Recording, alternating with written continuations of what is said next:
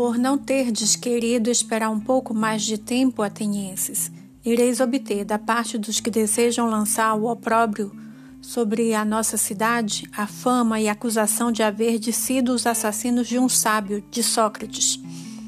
Porque quem vos quiser desaprovar me chamará sem dúvida de sábio, embora eu não seja.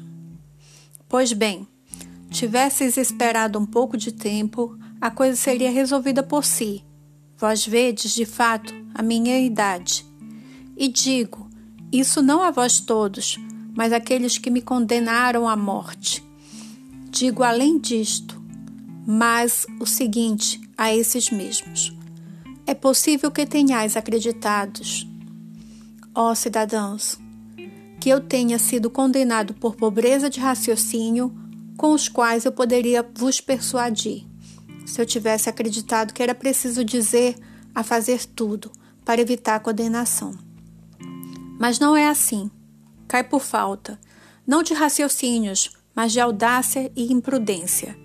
E não por querer dizer-vos coisas tais que vos teriam sido gratíssimas de ouvir, choramingando, lamentando e fazendo e dizendo muitas outras coisas indignas, às quais, certo, estáis habituados a ouvir de outros.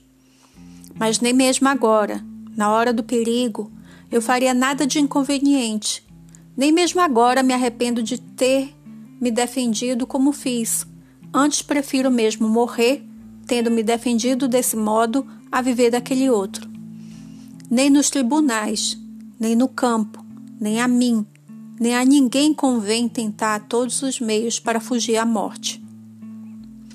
Até mesmo nas batalhas de fato, é bastante evidente que se poderia evitar de morrer, jogando fora as armas e suplicando aos que, que perseguem, e muitos outros meios há nos perigos individuais, para evitar a morte, se ousa dizer e fazer alguma coisa.